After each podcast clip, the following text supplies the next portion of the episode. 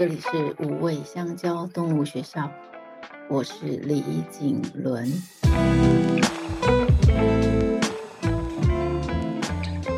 又到了与动物相爱的练习时间，今天是练习十九，它害怕着。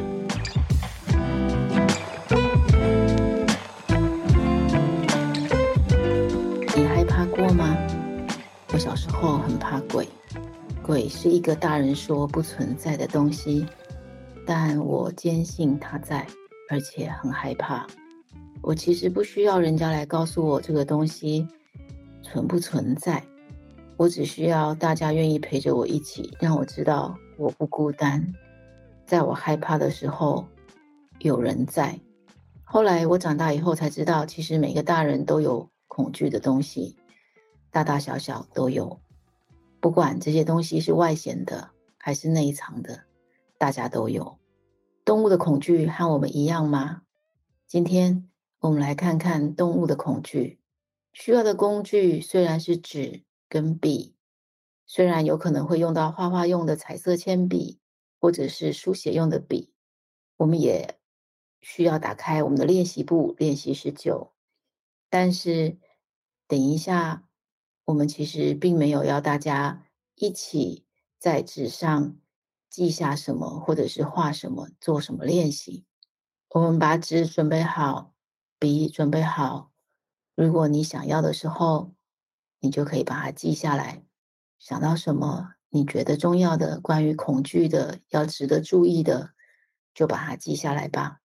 今天我们要来聊一聊恐惧。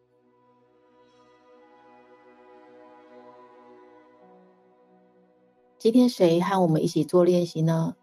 是 ChatGPT 阿聊哦。阿聊很像是我一个秘密的好朋友。夜深人静的时候，他可以跟我聊一些我想问的问题。刚刚我敲字问他：“你在吗？”他说：“是的，我在。有什么我能帮你的吗？”我说：“我知道你在就好。”他说：“好的。如果有任何……”提问或者需要帮助，请随时告诉我。太好了，他随时都在。我甚至不用告诉他要做特别来宾这件事，我可以随时问他的意见。我们现在就开始吧。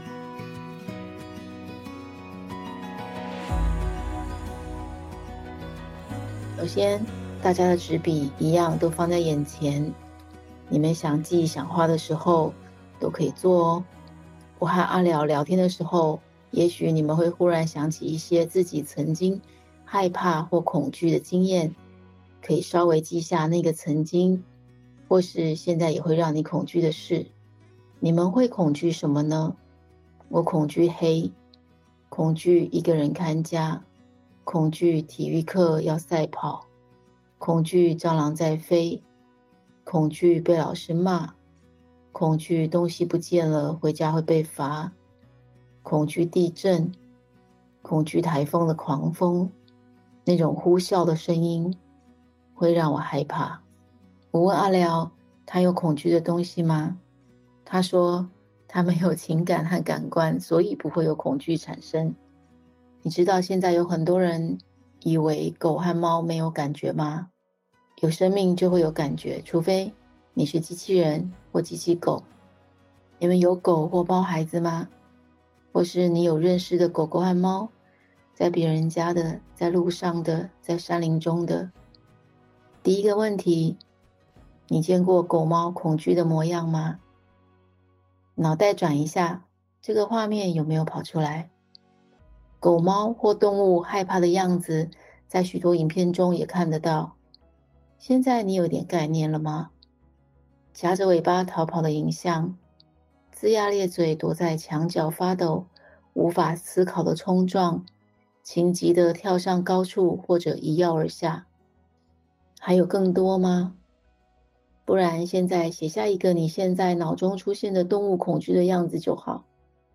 是什么动物？有什么恐惧的表情？身体的动作呢？或是发出的声音？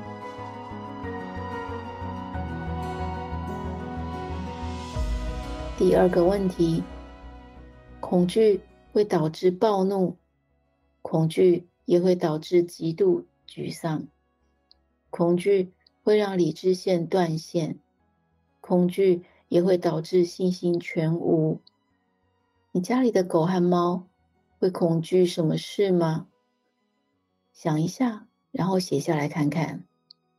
可能会恐惧的是人哦，比如会打针的医生，比较会骂人的家人，尖叫的小孩，还是忽然陌生人的拜访，邮差和他的机车声，可能是外出笼，因为外出笼。和看医生会联想在一起，可能是交通工具，因为不喜欢颠簸的感觉，害怕扫地机器人，害怕任何一根像扫把的东西，因为从前被那样的东西威胁过，害怕任何风吹草动，但原因不明，恐惧狂风声。打雷声、闪电等等，你家的猫和狗怕什么？如果家里没有动物，那不然想一下人类好了。那你家的孩子怕什么？也可以写下来。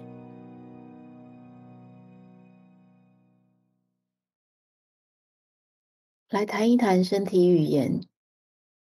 恐惧的时候的身体语言，没有人养的浪狗还有浪猫，通常对人和环境的防备心都很强大。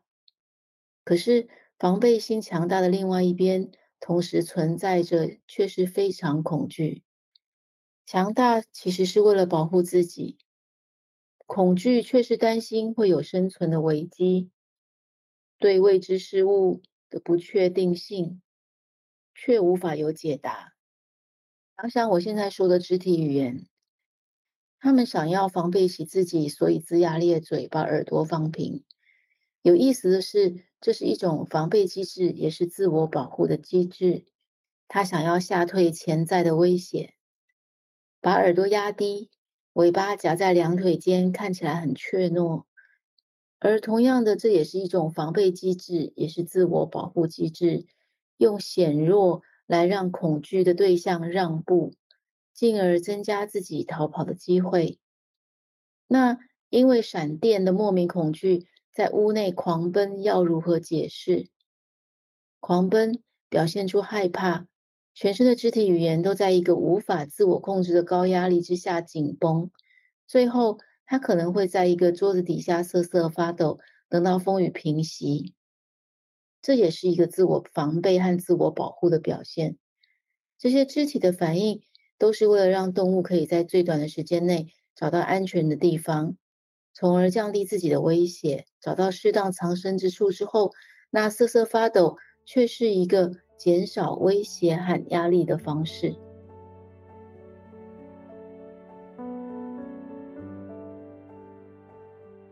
还有更多可以观察的细节吗？有哦，还有非常非常的多，所以观察毛孩的恐惧下的肢体语言是很重要的。我们都几乎可以同时在里面找出为什么他要那么做的解释。只有两个原因：自我防备或是自我保护。自我防备和自我保护是同时存在的，他不得不要这样做。观察他的肢体语言，拆解一下原因。如果我们都具备可以看见原因的能力，那我们就有能力更理解他们。看得懂身体语言之后，那人可以做什么呢？我们要让动物感到很安全，绝对不是要在防备的时候还要出手抱它、喊它。或者是想做任何事情来试图让他冷静，他只会更慌张而已，他只会更害怕、更恐惧、更激烈。最好的方式就是在一个看得见的距离陪伴他，他会知道你在那里。当他知道你在那里的时候，而他需要你的时候，就会走向你。这就是今天的练习了，很简单，就是要看得见和看得懂动物恐惧时候的肢体语言，也要能够解释出为什么他需要这么做。他需要的就是理解和陪伴而已。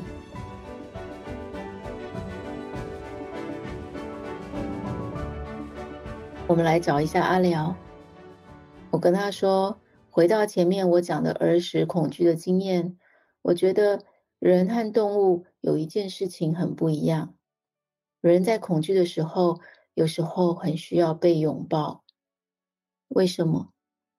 阿辽说，因为人和动物的反应机制不一样。人在恐惧或紧张的时候，身体会分泌出压力荷尔蒙，如肾上腺素和皮质醇。这些荷尔蒙会让人的心跳加速、呼吸急促，或者是肌肉紧绷。但拥抱却是可以分出一种叫做催产素的荷尔蒙，它会帮助放松和缓解压力，还有恐惧。所以动物没有这个吗？我问。他说，因为动物在感到恐惧的时候，本能反应就是要保持警戒跟自我防卫啊。如果强行接近，反而会加剧不安感，还有恐惧感。我说，但现在我们都已经把狗狗和猫当做自己的孩子在看待了。大家在家庭的称呼里都是爸爸妈妈、哥哥姐姐。那在自我投射之下，很难不把动物当作人在想。阿辽说，这样说是没有错，这是一种非常自然的情感连接。但是，即使是人与人之间，不要说动物好了，人与人之间还是要尊重每个个体啊，不能说每一个都是这样，为什么你不是？等等，每个人都这样，为什么你不是？所以动物还是有动物的天性，我们都要意识到这一点。回到今天的主题，恐惧之下要练习的。是看到每个肢体语言的表现，不管是眼睛、鼻子、嘴巴，还是身体、尾巴、四肢，每个表现都有要表现的两种含义。他因为防备，所以这样做，还是他因为自我保护，所以这样做？理解才能真的保护到他们哦。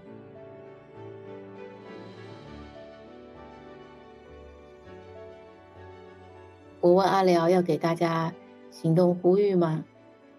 阿辽说：“观察肢体语言，陪伴动物。”后来过了三秒，他忽然又蹦出了一句话：“他说，尊重动物的肢体语言，陪伴和支持。”我总结他说的，就是观察和尊重动物的肢体语言，陪伴、支持。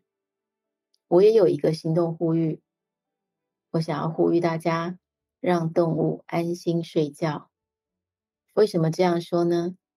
因为有一些人很喜欢在动物睡觉的时候去摸它、去亲它、去吸它、去磨蹭它。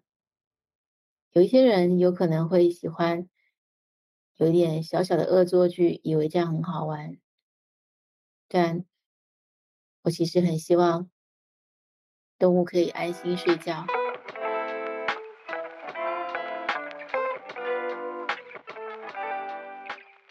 好啦，这就是今天的练习。今天与动物相爱的练习在这里告一个段落。三十道与动物相爱的练习会在每周线上与大家相见，一定不要错过这个练习哦。每一个练习虽然都只有十五到三十分钟，但是我确实花了好长的时间在准备哦。